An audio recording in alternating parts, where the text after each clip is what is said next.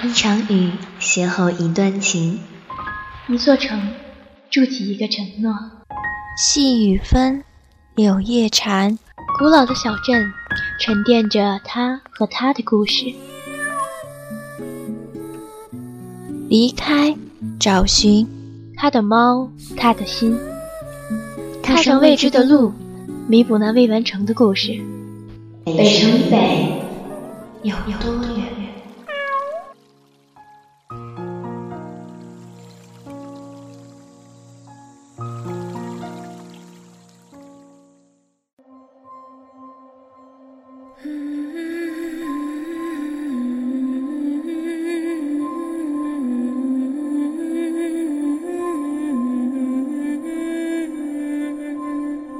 外面来了很多人，我如往常一样安静地趴在地板上。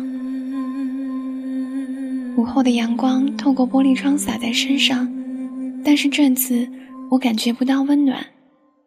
世界并没有因为某人的诞生或逝去而有所改变，然而自此我的生活会随着他的离去而截然不同。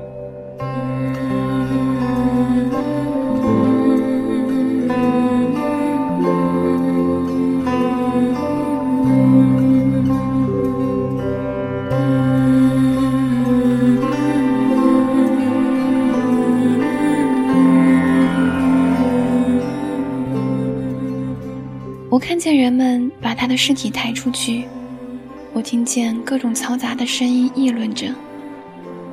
听说是自杀，唉，这么年轻，可惜了。唉，可能得了什么怪病吧。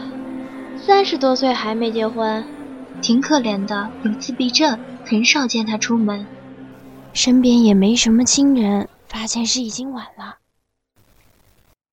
他们在叹息。在怜惜，在惋惜，在感慨，在嘲讽，在冷眼旁观，唯独没有人悲伤，也没有人注意到此刻躲在墙角的我。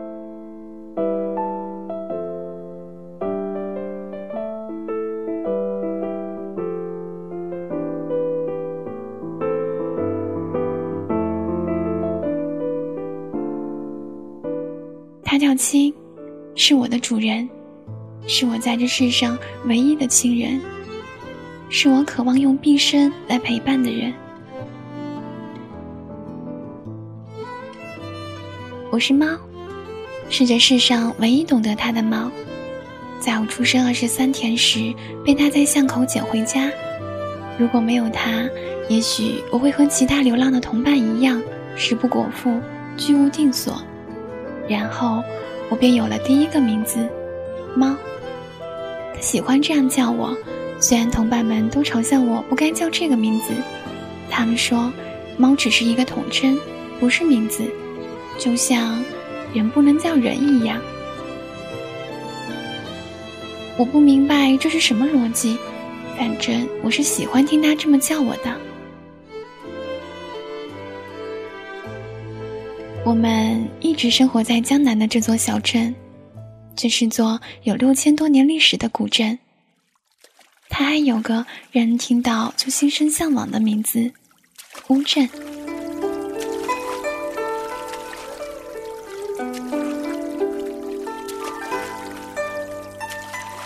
我喜欢这座小镇的静谧和安逸，如同喜欢亲一样。她常穿着古朴的素裙，静默着，凝眸等待着她的爱人。小巷旁有许多老人留守着这方水土，穿着带着有些古老印记的衣服，抽着旱烟，唱着小戏，摇着破船，走着他们的日子。没有丝毫的娇柔和傲慢，也没有丝毫的欣喜或忧愁，只是朴素而安静的观望着过往的人群。巷子深处不时传来孩子们玩耍打闹时留下的银铃般的笑声。不过，这些都是几年前的景象了。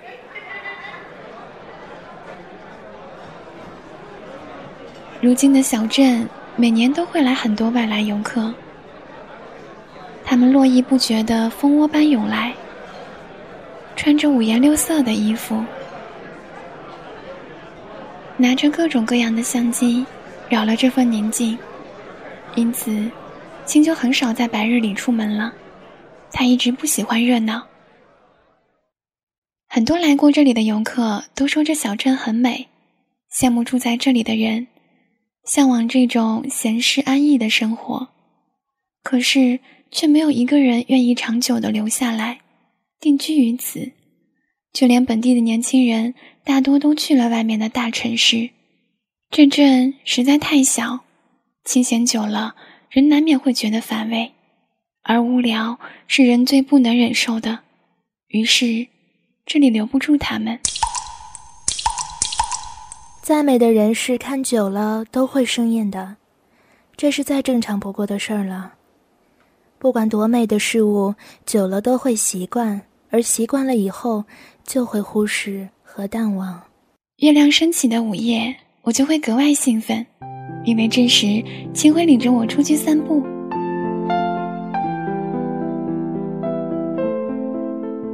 西山的夜景非常美，怎么看都不觉得腻，是那种宁静和谐的美。月光、流水、木桩、微风、青石板、油纸伞、素颜清淡的主人，一切都显得那么美好。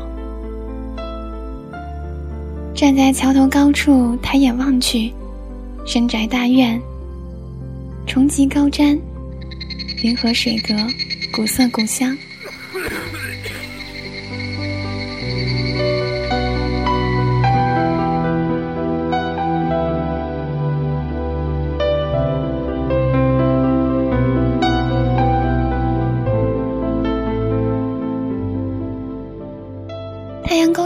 后，我会从睡梦中醒来，阳光从玻璃窗渗透进来，照在身上，暖暖的。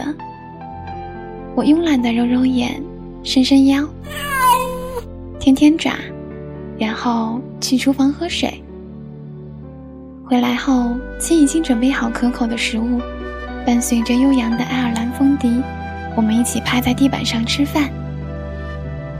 他是我见过唯一一个喜欢趴着吃饭的人，不时还会抬放着他的小腿，自娱自乐。从本质上讲，他是我见到过最可爱、最简单的孩子，即使他已是而立之年。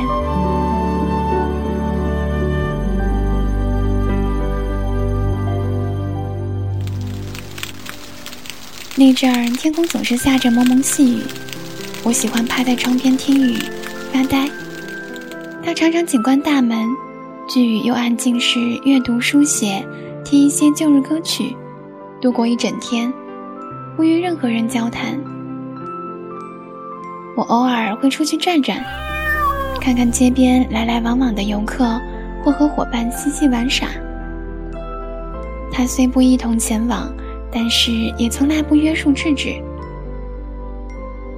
我常为有这样善解人意的主人感到暗自庆幸。例如，每当我想出去时，只需站在门边抓两下。他就自然会给我开门，这是我们不言而喻的默契。他说：“想走的是怎么也留不住的。”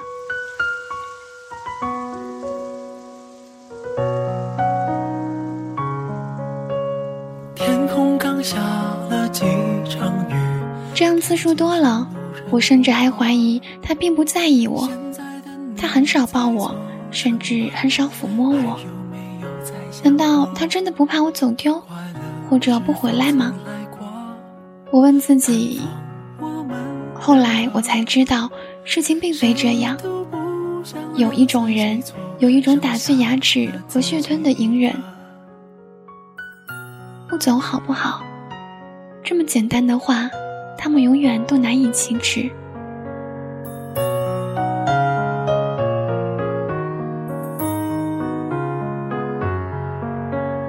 找到你爱的咖啡店，尝试去感应着你。那天，我如往常一样下午出门，小镇上来了好多外国人，他们背着很大的旅行包，说着流利的中文，但是表情显然不那么愉悦。他们说这座城被商业化了，除了喧闹的人群，感受不到古韵和静谧。它失去了本来该有的面貌。我又继续走，遇到了两个打扮很时尚的姑娘，她们走到我面前，摸了摸我，看我没有反抗，就来抱我，与我合影，给我摆各种造型。说实话，我讨厌极了，但是还不敢挣扎。后来走着走着，天就黑了，那是我出门最久的一次。平时外出，我最多两个小时就一定会回家。刚走到巷口，我就看到青在门口张望，神情焦急。我从未见他这个样子。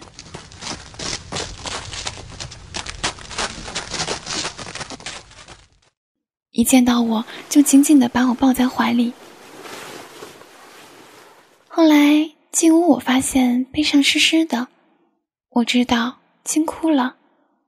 那是我见过他唯一一次流泪，为我流的泪。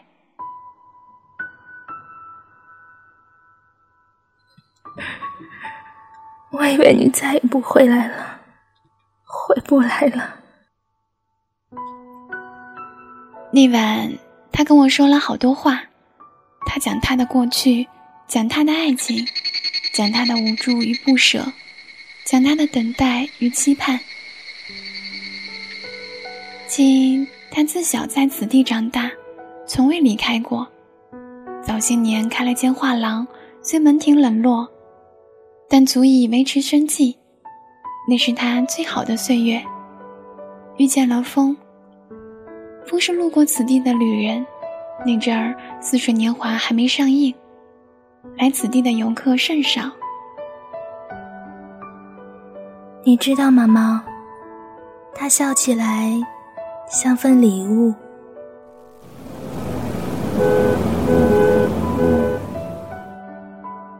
风去过很多国家和城市，他时常给青讲在路上的所见所闻。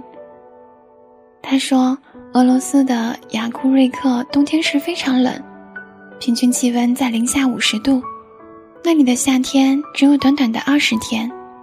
他说：“挪威有个小城叫托罗姆萨，那里夏天有极昼，冬天有极夜，也就是说，那里有两个多月是完全照不到太阳的。”他说：“印度至今还实施着种姓制度，人生下来职业是继承的，父亲做什么，儿子就得做什么，婚姻也是如此。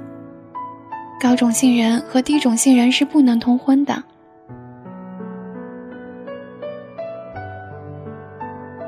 青每次回忆起风的时候，脸上总洋溢着一种难以言表的光芒。他们相爱后，风在乌镇暂居下来。他把脚步停下，在这江南小镇靠水而居。三杯清茶，两盏淡酒，乌衣素食。白日里与轻吟诗作画，午后淡淡日照，历来整座江南。桥水人家。闲语冷马，他穿着一双绣花鞋，鞋面绣着金鱼和花枝。他撑起一把伞，举过他的头顶。我愿与你这样一起老去，孤僻自持，清欢淡足，忘却门楼外的尘世和流年，就这样度过一生。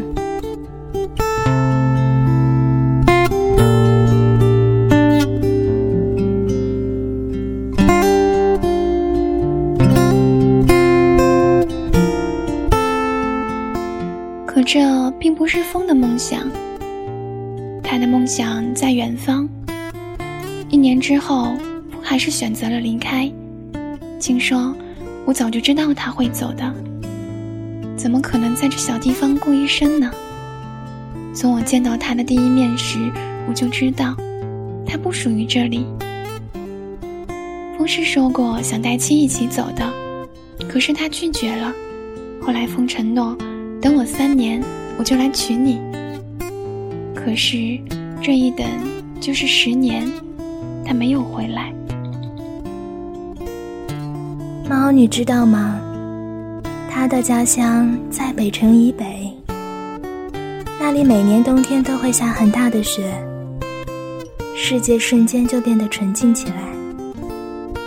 你知道吗？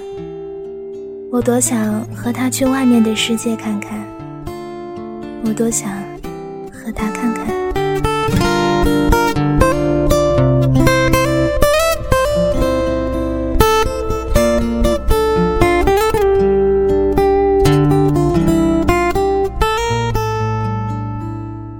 真的要走了吗？嗯，你打算去哪儿？北方。听说外面有很多坏人，他们会吃了你的。我要去北方看看，他在北城以北。